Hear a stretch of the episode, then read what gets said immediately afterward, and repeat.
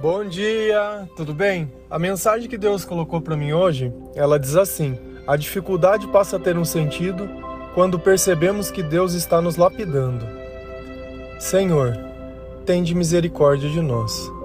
Perdoa, Pai, todos os nossos pecados, tudo aquilo que nós fizemos que te desagrada. Perdoa as mentiras, o egoísmo, a falta de compaixão. Nós agradecemos, Senhor, por tudo que tem feito por tudo que nós não merecemos. Aceita, Pai, essa nossa oração. Aceita, Pai, esse nosso louvor. Nós te amamos.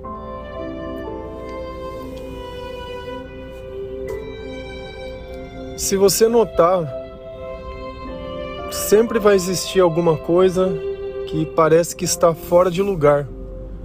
Sempre vai existir uma coisa que parece que está além das nossas capacidades.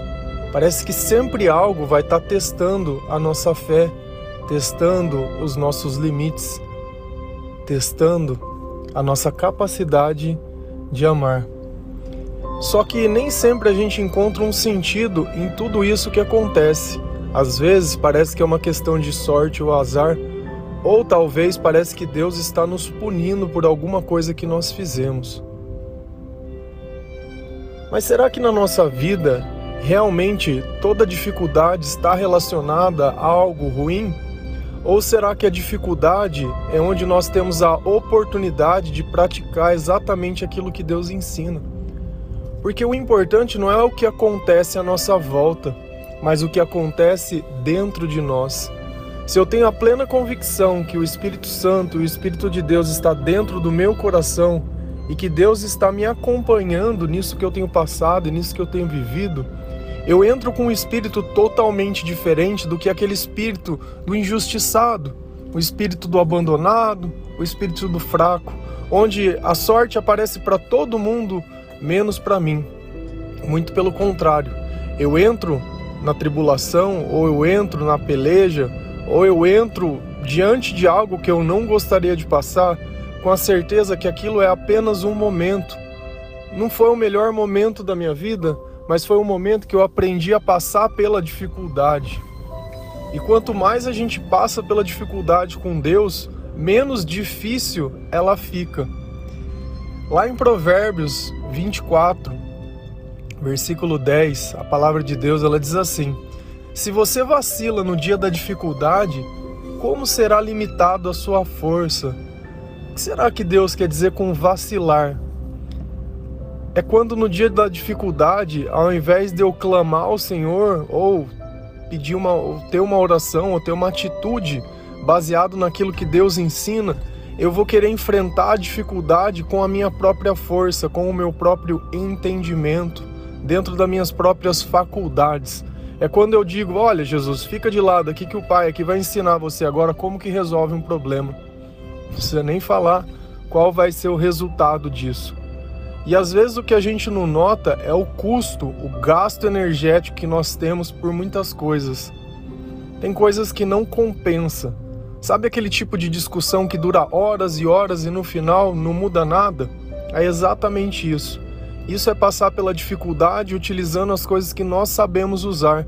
Quando um tenta convencer o outro que tem mais razão que ele. Isso é totalmente ineficiente. Não adianta a gente tentar resolver nada desse jeito. É no dia da dificuldade que nós temos que olhar o tamanho da nossa fé, o tamanho do nosso Deus, a nossa sabedoria e a nossa força e entendimento. Não é quando eu deposito a esperança no outro. Não é quando eu acho que se eu tivesse mais recurso ou mais dinheiro aquilo teria sido solucionado. É quando eu acredito que não é Jesus que cura, é a medicina.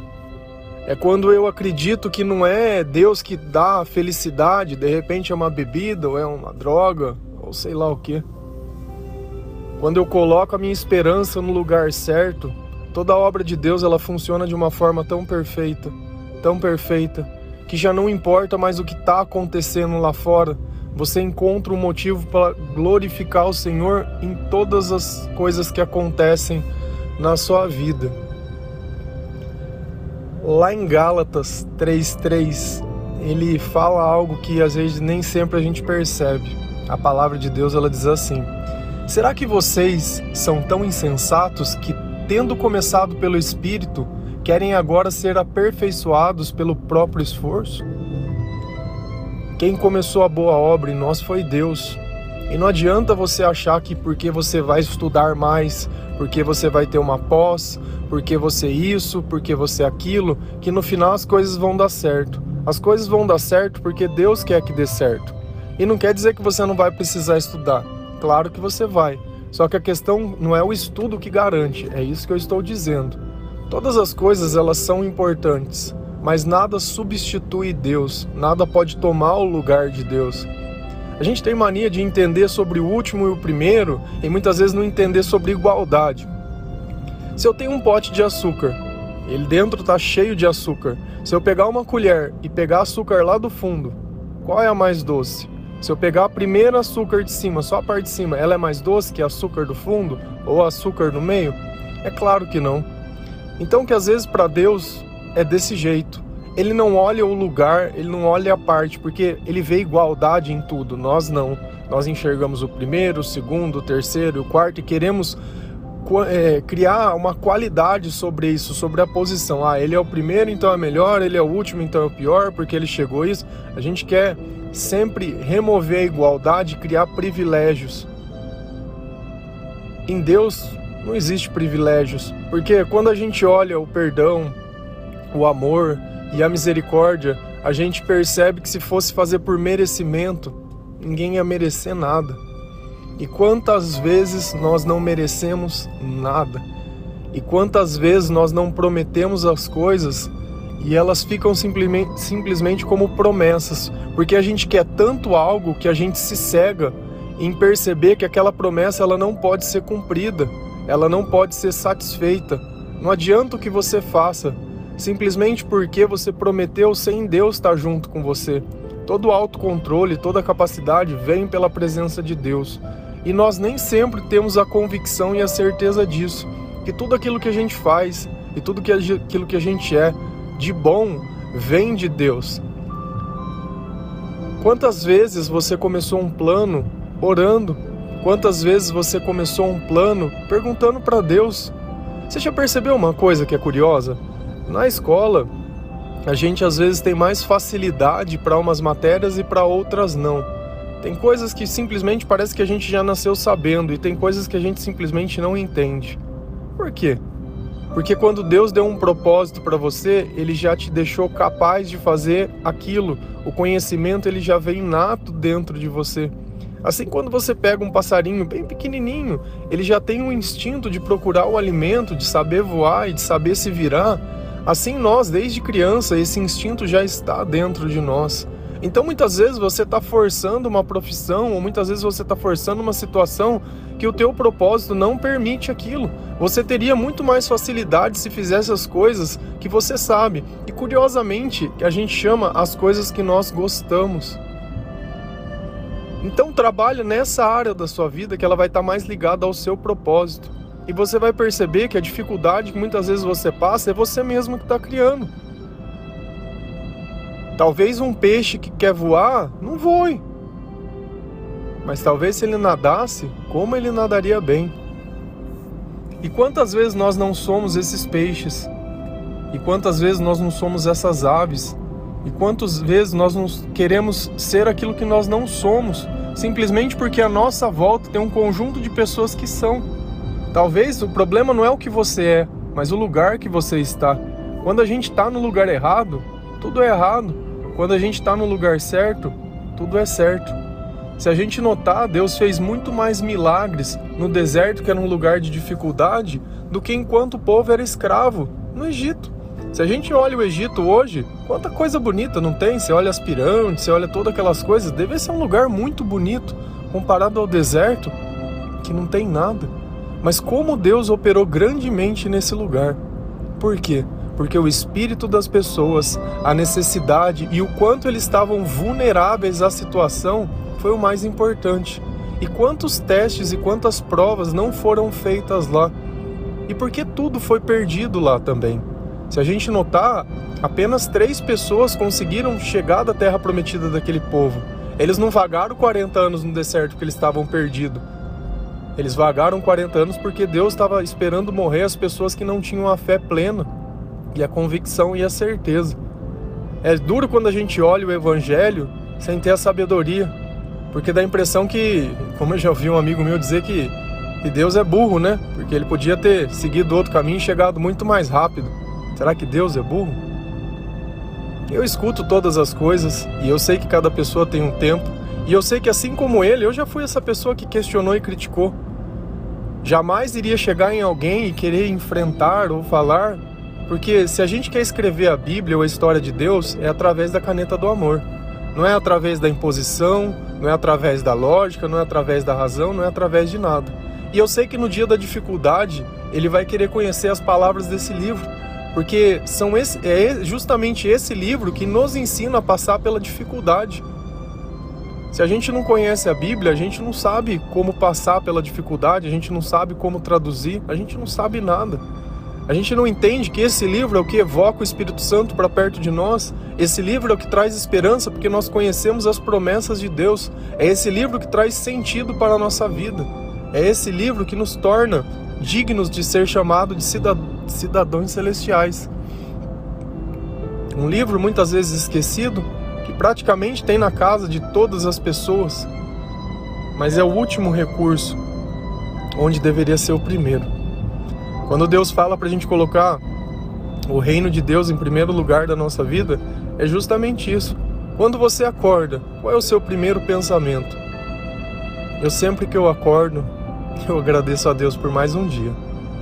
Deus é a primeira coisa que vem na minha cabeça e é a última quando eu me deito para dormir. Se eu me levanto ou se eu me deito, é por Ele.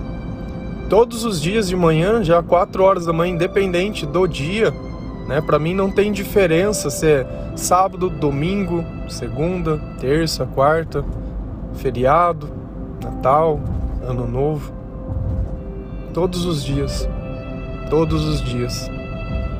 Eu tenho um chamado, que é enviar a palavra de Deus, trazer um pouquinho de alento, tentar acender algumas luzes no meio da escuridão, tentar dividir esse amor desse livro com outras pessoas. Já começa a responder versículo, já começa a colocar as coisas em ordem, começa a preparar a mensagem, ver na Bíblia o que tem a ver com aquilo que Deus me disse, escolher um louvor, ia postar, depois ia gravar um áudio, e aí eu tenho um tempo para mim viver, que depois de noite vai começar tudo de novo. E assim vai indo. E eu não me canso, não me canso, porque essa é a razão. Ainda que pareça difícil, ainda que por algumas vezes eu cheguei a questionar ou reclamar, eu acredito que o bem ele é muito maior o bem que a gente pode produzir a alguém que a gente nem conhece, ele é muito maior. E quando a gente deixa de pensar simplesmente na nossa vida, que nós começamos a viver. Porque quantas vezes você não pensou só em você e não se sentiu sozinho?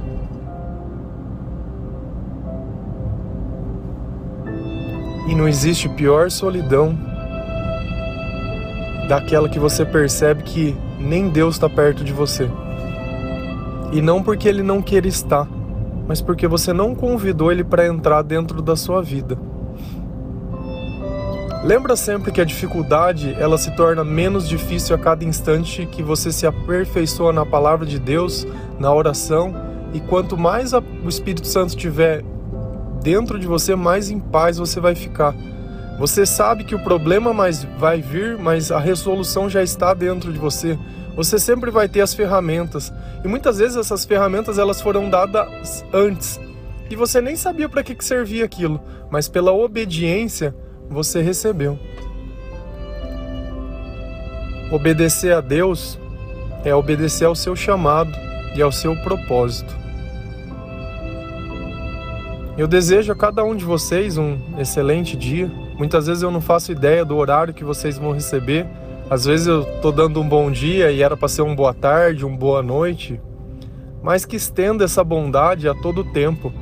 Porque como de, diz a palavra de Deus lá em Timóteo, né? Pregue a palavra em tempo e a fora de tempo, pois no futuro não mais suportarão a sã doutrina.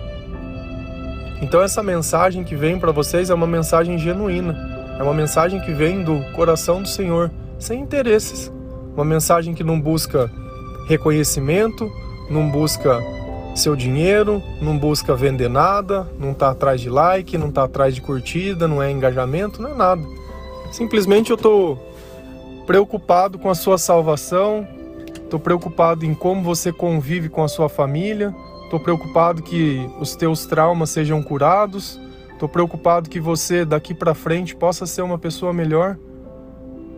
E tudo isso não porque eu quero ou porque eu sou melhor que alguém, muito pelo contrário. Mas tudo isso porque assim Deus o permite, porque tudo isso é promessa de Deus para nossa vida. E como eu não poderia me preocupar que algo, que uma bênção que já foi dada para você não pudesse ser entregue? Isso já foi, foi pago, foi pago numa cruz, foi, foi um sacrifício feito de sangue, por amor. Amém? Que Deus abençoe cada um de vocês.